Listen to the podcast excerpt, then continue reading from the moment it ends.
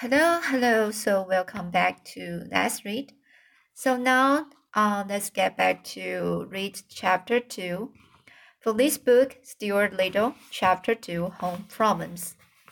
Stuart was also helpful when it came to ping pong. The Littles liked the sorry, so this uh, ping pong, ping pong. The Littles liked ping pong, but the balls had a way of rolling the chairs sofas, and uh, radiators, and this meant that the players were forever stooping down and reaching under things. Stuart soon learned to chase, chase balls, and it was a great sight to see him come out from under a hot radiator, pushing the ping pong ball with all his might. The, pers- the perspiration rolling down his cheeks the bell, of course, was almost as high as he was, and he had to throw his whole weight against it in order to keep it rolling. The Littles had grand piano in their living room, which was all right except that one of the keys was a sticky key and didn't work properly. Mrs. Little said she thought it must be the damp weather, but I don't see how it could be the damp weather key had been sticking for about four years, during which time there had been many bright, clear days. But anyway, the key stuck, and it was a great inconvenience to anyone trying to play the, the piano. It bothered George particularly when he was playing the scarf dance, which was rather lively. It was George who had the idea of station, stationing Stuart inside the piano to push the key after the second it was played. this was no easy job for Stuart, as he had to crouch down, crouch down between the felt hammers, so that he wouldn't get hit, get hit on the head. But Stuart liked it just the same. It was exciting inside the piano, dodging about, and the noise was quite terrific. Sometimes after a long session, session he would emerge quite deaf, as though he had just stepped out of an airplane after a long journey, and it would be so some little time before he really felt normal again. Mr. and Mrs. Little often discussed, discussed Stuart quietly between themselves when he wasn't around for they had never quite recovered from the shock and the surprise of having a mouse in the family. He was so very tiny, and he presented so many problems to his parents. Mr. Little said that, for one thing, there must be no references to mice in their conversation. He met Mrs. Little tear from the nursery nursery song book the page Tear from the nur uh, nursery song book the page about the three blind mice, see how they run. I don't want Stuart to get a lot of notions in, in his head, said Miss Little. I should feel hardly to have my son grow up fearing that a farmer's wife was going to cut off his tail with a carving knife. It is such things that make children dream bad dreams when they are when they go to bed at night. Yes, replied Mrs. Little, and I think we had better start thinking about the the porn. The porn. It was the night before Christmas when all through the house not a creature was stirring, not even the mouse. I think it might embarrass Stuart to hear mice mentioned in such a belittling manner. That's right, said her husband. But what should we say when we come to that night in, in the porn? Oh, so here, excuse me. So here is the poem, uh, in a poem. So let's write, but what should we say when we come to late night in a poem? We will have to say something. We can't just say, it was the night before Christmas when all through the house not a creature was stirring. That doesn't sound complete. It needs a word to rhyme with mouse. Uh, it needs a word to rhyme with house. What about louse? asked Mrs. Little.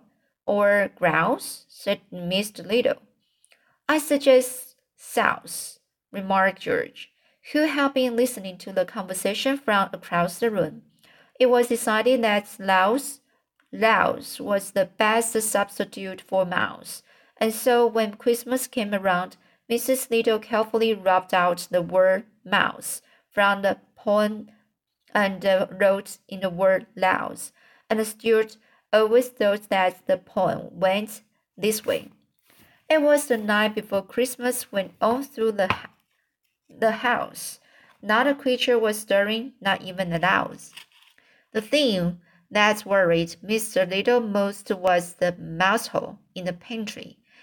This hole had been made by some mice in the days before the Littles came to live in the house, and nothing had been done about stopping it up. Mr. Little was not at all sure that uh, he understood Stuart's real feeling about a mouse hole. He didn't know where the hole led to, and it made him uneasy to think that Stuart might someday feel the desire to venture in, into it. After all, he does look a good deal like a mouse, said Mr. Little to his wife. And uh, I've never seen a mouse yet that didn't like to go into a hole. So this is chapter 2. Now, chapter 3 Washing Up. Stuart was an early riser. He was almost always the first person up in the morning. He liked the feeling of being the first one stirring. He enjoyed the quiet rooms with the books standing still on the shelves, the pale light coming in, the, in through the windows, and the fresh smell of day. In wintertime, it would be quite dark when he climbed from his bed, made out of the cigarette box, and he sometimes shivered with cold as he stood in his nightgown, doing his exercise. Oh, sorry, doing his exercises. Stuart touched his toes ten times every morning to keep himself in good condition. He had seen his brother George do it, and George had explained that it kept the stomach stomach muscles firm, and was a fine abdominal thing to do. After exercising, Stuart would slip on his handsome wool wrapper, tie the cord tightly around his waist, and start for the bathroom, creeping silently through the long dark hall past his mother's and father's room, past the whole closet, where the carpet sweeper was kept, was kept was kept, past the George's room, and along by the head of the stairs till he got to the bathroom. Of course, the bathroom would be dark, too, but Stuart's father had thoughtfully tied a nose string to the pull chain of the light. The string reached clear to the floor. By grasping it as high up as he could and throwing his whole weight on it, Stuart was able to turn on the light, swinging on the string this way, with his long bathrobe trailing uh, around his ankles. He looked like a little old fly, uh, friar, uh, a little old friar, pulling the bell rope in an abbey. To get to the wash basin, Stuart had to climb a tiny rope ladder, which his father had fixed for him. George had promised to build Stuart a small special wash, wash basin, only one inch high and with a little rubber tube uh, through which water would flow. But George was always saying that he was going to build something and then forgetting about it. Stuart was just went ahead and climbed the rope ladder to the family washing basin every morning to wash his face and hands and brush his teeth. Mrs. Little had provided him with a doll-sized toothbrush, a doll-sized cake of soap, a doll-sized washcloth, and a door's comb, which he used for comb combing his whiskers. He carried these things in his bathrobe pocket, and when he reached the top of the ladder, he took them out laid them neatly in a row, and set about the task of turning the water on. For much so such for such a small pharaoh, pharaoh, turning the water on was quite a problem. He had discussed it with his father one day after making several unsuccessful attempts. I can get up onto the faucet all right, he explained, but I can't seem to turn it on because I have nothing to brace my feet against. Yes, I know, his father replied. That's the whole trouble. George, who always listened to conversation, conversations when, whenever he could, said that in his opinion, they ought to construct a brace for Stuart, and with that he got out some bolts, a, a, a saw, a, ham, uh, a hammer, a screwdriver, a braid awl, and some nails, and started to make a, a terrific fuss in the in the bathroom, building what he said was going to be a brace for Stuart. But he soon became interested in something else and disappeared, leaving the tools lying around all over the bathroom floor. So Stuart, after examining his, this mess, turned to his father again. Maybe I could pound the faucets with something and turn it on that way, he said.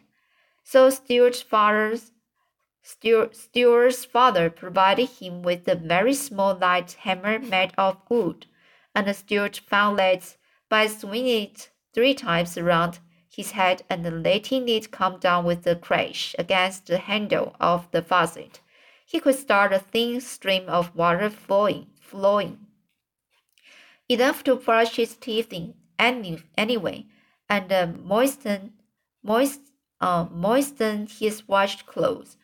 So every morning after climbing to the basin, he would seize his hammer and pound the faucet.